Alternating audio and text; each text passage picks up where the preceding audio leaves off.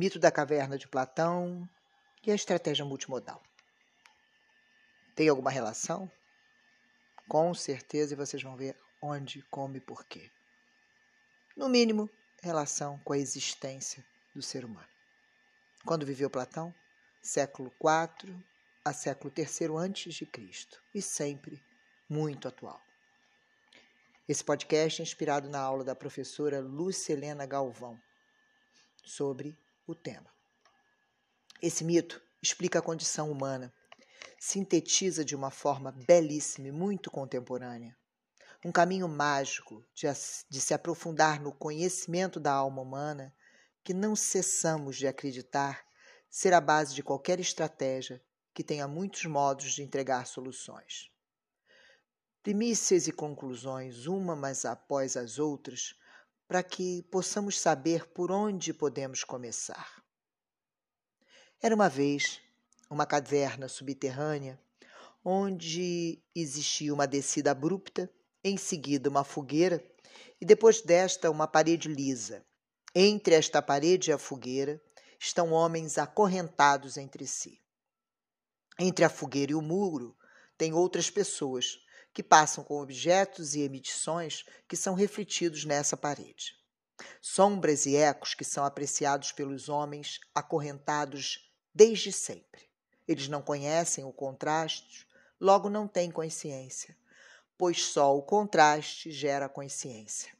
Eu não posso entender, conceber o que é seguro se eu desconheço o que não é seguro. Só conhecemos o branco porque sabemos da existência do preto, e assim sucessivamente. Estes homens não lembram de nada diferente dessa vida olhando para frente eternamente e vendo sombras e ouvindo vozes que eles entendem como reais. Eles têm uma hierarquia entre eles. O mais esperto é aquele que consegue saber a ordem do que irá conhecer. Conhece melhor as sombras e sons. Mas quem os colocou lá? Quem motou esse esquema? Os amos da caverna.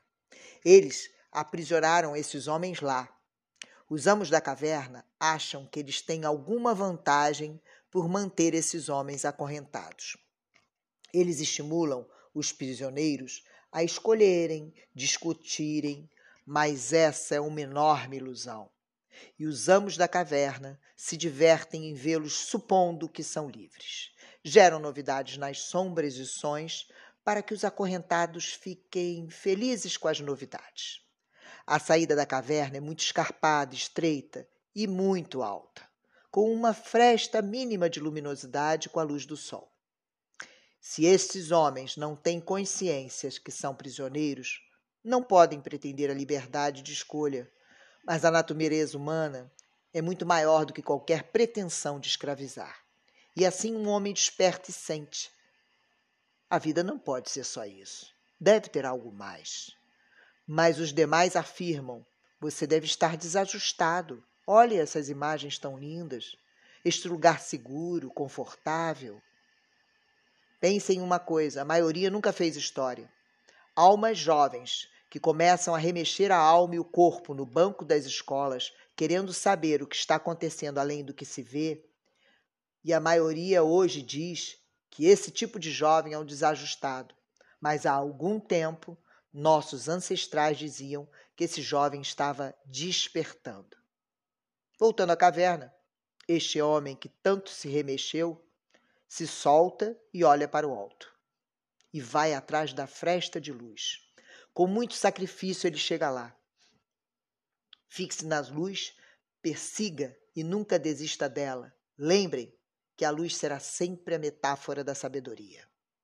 Quando ele consegue finalmente chegar na fresta, sai da caverna, mas a luz do sol está tão intensa que faz ele supor que ele esteja cego. Mas ele não desiste e conclui que basta ter um pouco de paciência que ele conseguia se adaptar à claridade. Afinal, ele estava acostumado só com sombras. Mas apenas ele se libertou. E o resto da humanidade? Continua acorrentada? E como ele pode conviver com isso? Uma das virtudes mais belas do ser humano é a fraternidade. Somos comprometidos com a dor da humanidade. Ele volta e tenta libertar os demais. Ele tem compaixão. O sacrifício. Retorna então ele para a caverna. A cegueira vai se repetir. A entrada é muito escarpada. Ele cai. Cai então perto dos companheiros, sem enxergar absolutamente nada, todo ferido, e diz para esses, esses companheiros terem encontrado a liberdade e que todos o seguissem. A maioria disse que ele estava louco. Como você, assim, sem enxergar, nesse estado todo machucado, vai nos convencer que existe algum lugar melhor do que esse? Por favor, fique quieto. Você está atrapalhando nossos espetáculos de sombras e sons. Essa é a pior escravidão. A escravidão inconsciente. A defesa das próprias correntes e atacando quem pretende lhe entregar a liberdade. O homem aguarda pacientemente aquele que já está se movimentando na cadeira. Ele sente que tem alguém a despertar. Este tem ouvido para escutar. Se faz sentido esse mito e você consegue fazer algum paralelo entre ele e a sua inquietude, você descobriu uma joia preciosa dentro de ti. O homem aguarda, então, pacientemente aqueles que está movimentando a cadeira. Começa a convencê-lo a segui-lo.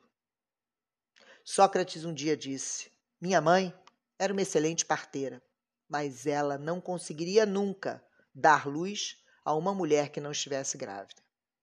Como abrir escutas em quem não tem como ouvir? Uma meba, um ser unicelular, vive para sobreviver e perpetuar a espécie. Na outra ponta, o homem vive basicamente para quê? Para sobreviver e perpetuar a espécie. Só que nesse caso com mais conforto. O esgotamento dessa situação é o esgotamento da condição animal. O nosso homem libertado, então, consegue ser ouvido, e então mais um se junta a ele, e deste modo formamos uma cadeia entre o primeiro homem que saiu e aquele que agora está a despertar.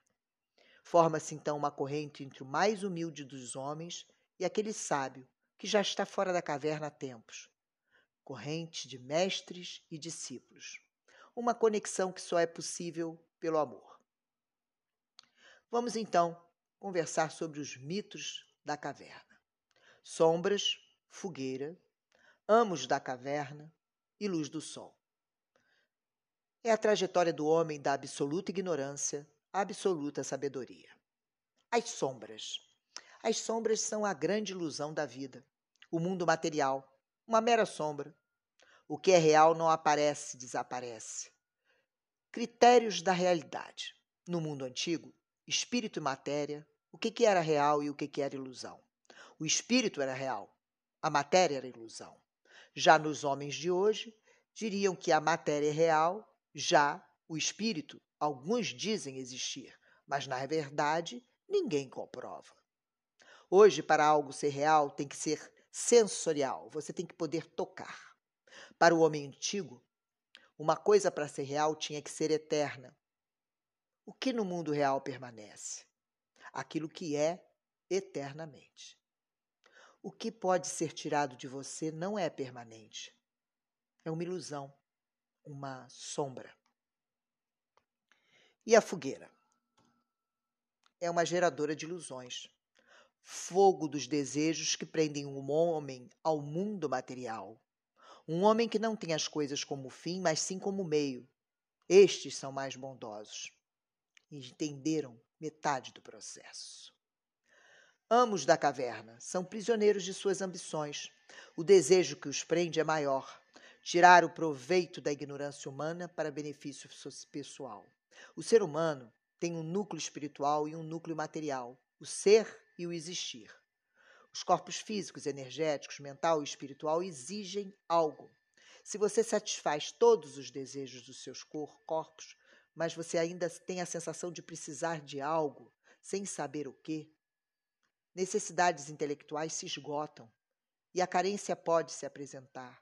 Retornamos, buscamos, a fome volta, uma insaciedade eterna.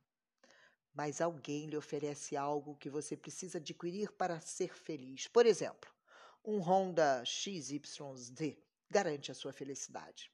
Você economiza dinheiro, se endivida, vai lá e compra. Logo tempo, poucos tempos depois, você sente que aquilo não preencheu aquele espaço. Mas sempre terão amigos lhe oferecendo o que está lhe faltando. Você está triste? Dá uma voltinha no shopping. Você é manipulável? Pretende ou permite que explorem a sua inquietude? Ela só pode ter um caminho. A luz do sol. A luz do sol nada mais é do que a ideia do bem. O homem que não é sábio não enxerga muito longe, ilumina pouco. Esta é a luz dos nossos interesses. Há quem passa por uma floresta, disse Tolstói, e só veja lenha para sua fogueira. Você só enxerga o que o seu interesse ilumina, mas o que lhe interessa? O sábio vê as coisas iluminadas pela luz do sol. A ideia do bem. Olhar para algo e perguntar: por que que isso me interessa?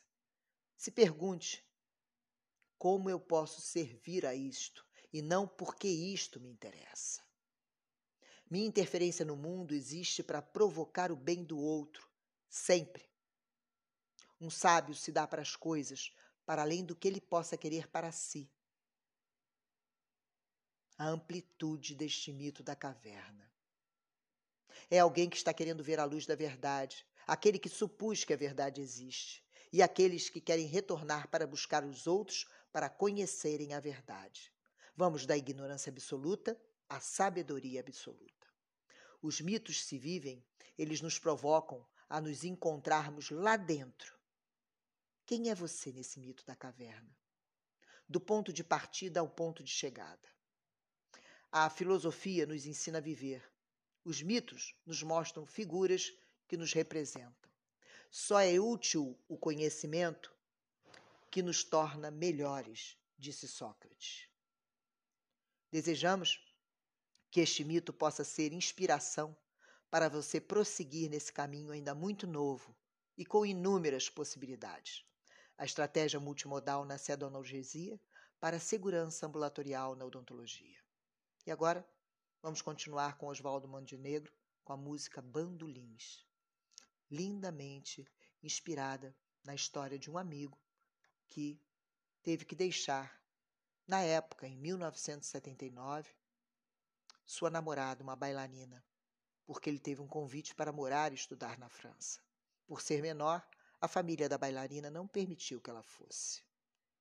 Então, nesta música, Oswaldo Montenegro tenta retratar esta moça dançando sozinha. Que nós possamos, mesmo sozinhos, continuarmos a dançar.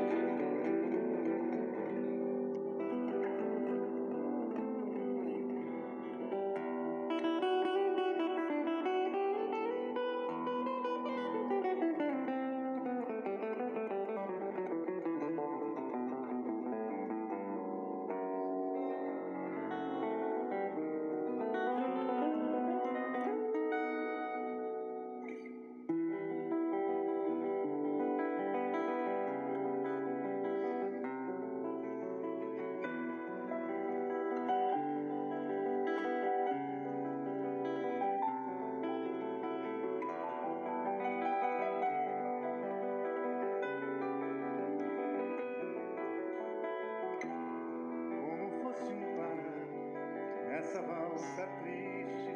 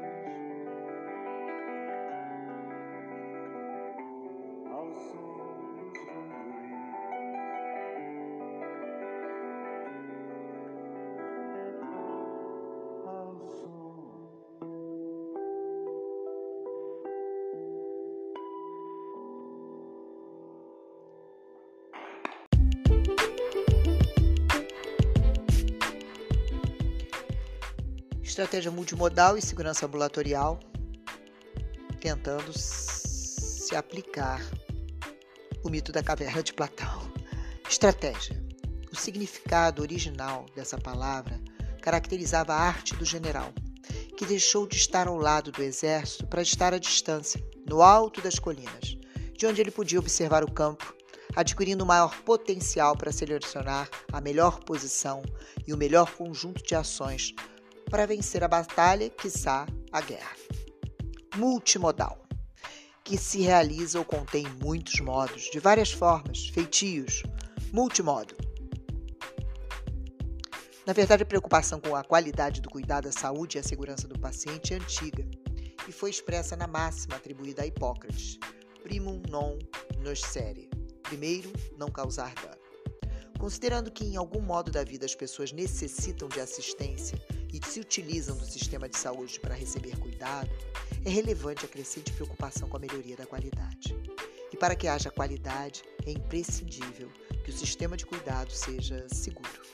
A segurança do paciente tem sido um tema discutido mundialmente nas últimas décadas, tornando-se elemento essencial para a melhoria da qualidade dos serviços de saúde.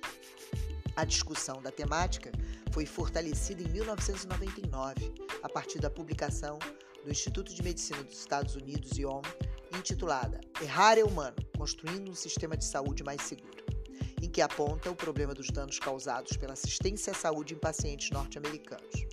No Brasil, a segurança do paciente já faz parte da agenda política desde a mobilização do Ministério da Saúde junto à OMS, com seu ápice em 2013, a partir da publicação da Portaria 529-2013, que institui o Programa Nacional de Segurança do Paciente.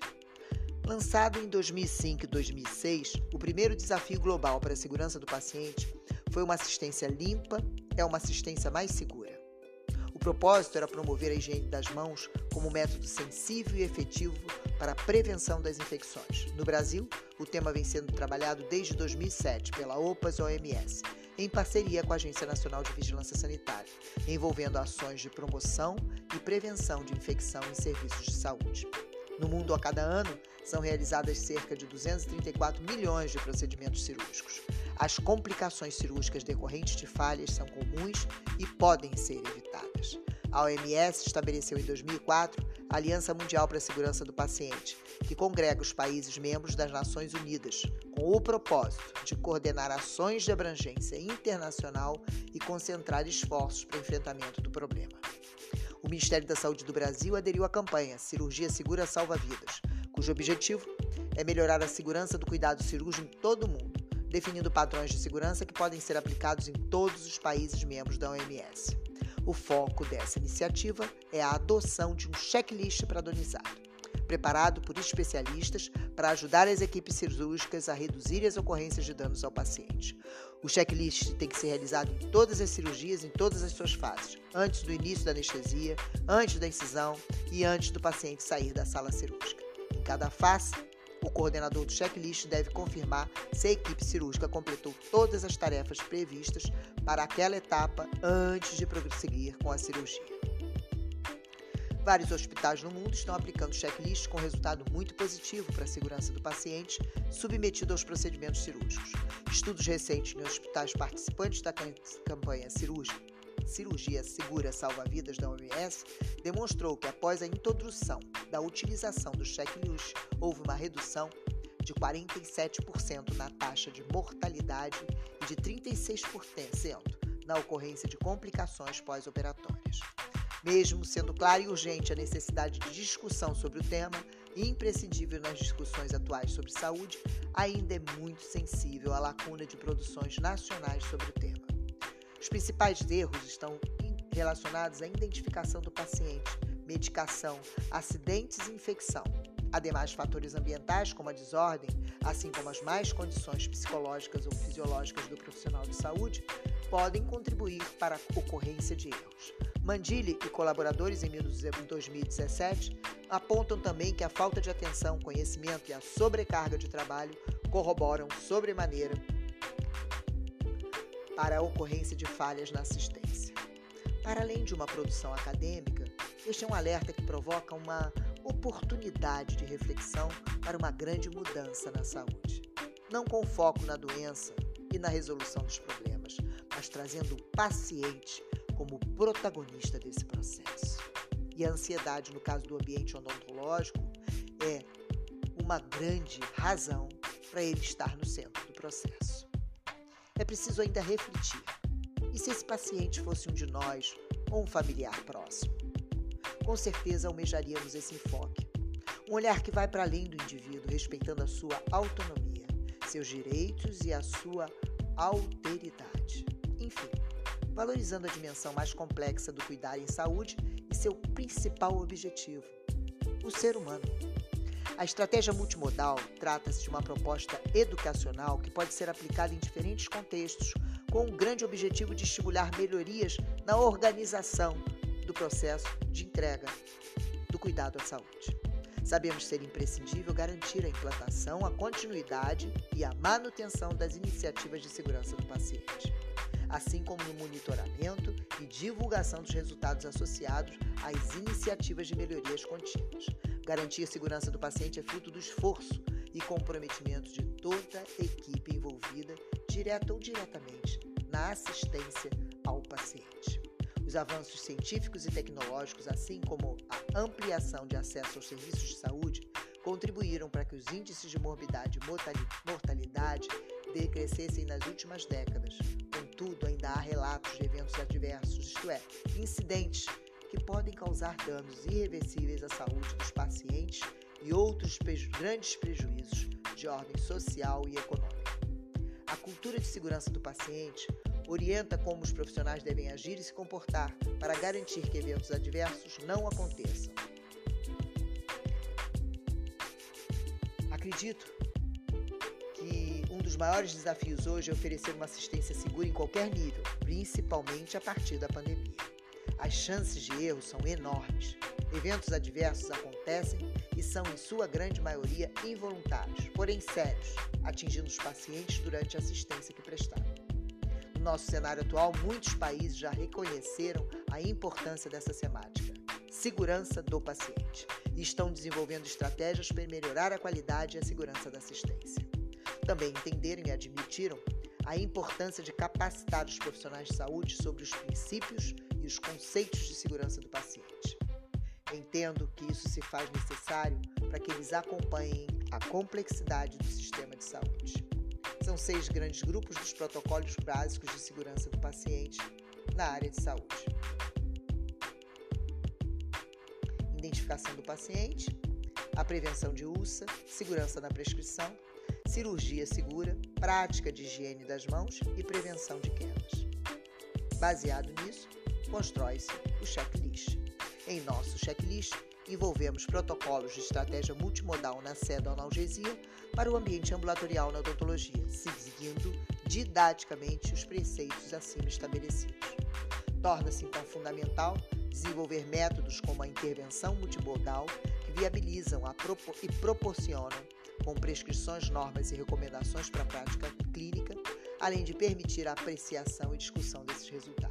As organizações de saúde, portanto, devem direcionar esforços para propor estratégias com vistas à promoção do processo educacional voltado à segurança do paciente, o que proporcionará reflexos de uma cultura de segurança com melhores resultados. Desse modo, estamos organizando nossa experiência clínica, sumarizando em um checklist que tem inspiração no livro de mesmo nome, escrito pelo médico Arthur Gavante, onde estamos formatando uma estratégia multimodal para a sedonalgesia na odontologia, que inicia pelo conhecimento de drogas e vias diretamente ligadas à sedação e odontologia.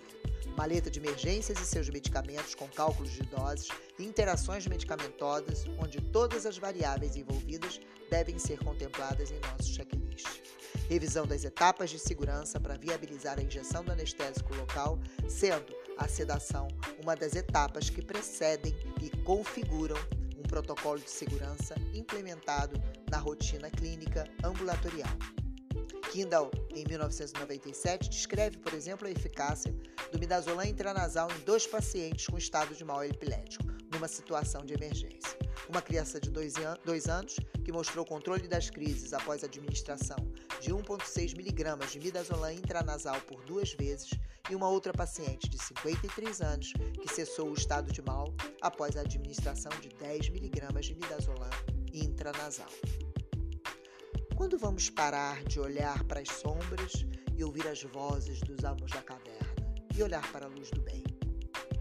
Basta buscar o conhecimento e levar com você aqueles que se mexem e remexem em suas cadeiras para fora da caverna. Emergências médicas, maleta de medicamentos de emergência, cálculo de doses, uso de bomba vácuo, suporte básico de vida com acesso venoso via as aéreas pérvias, conhecimento de interações medicamentosas e sedanalgesia são o caminho para a segura prática da anestesia local em ambiente ambulatorial. Nós somos o Grupo Nitro. Aprendizado contínuo.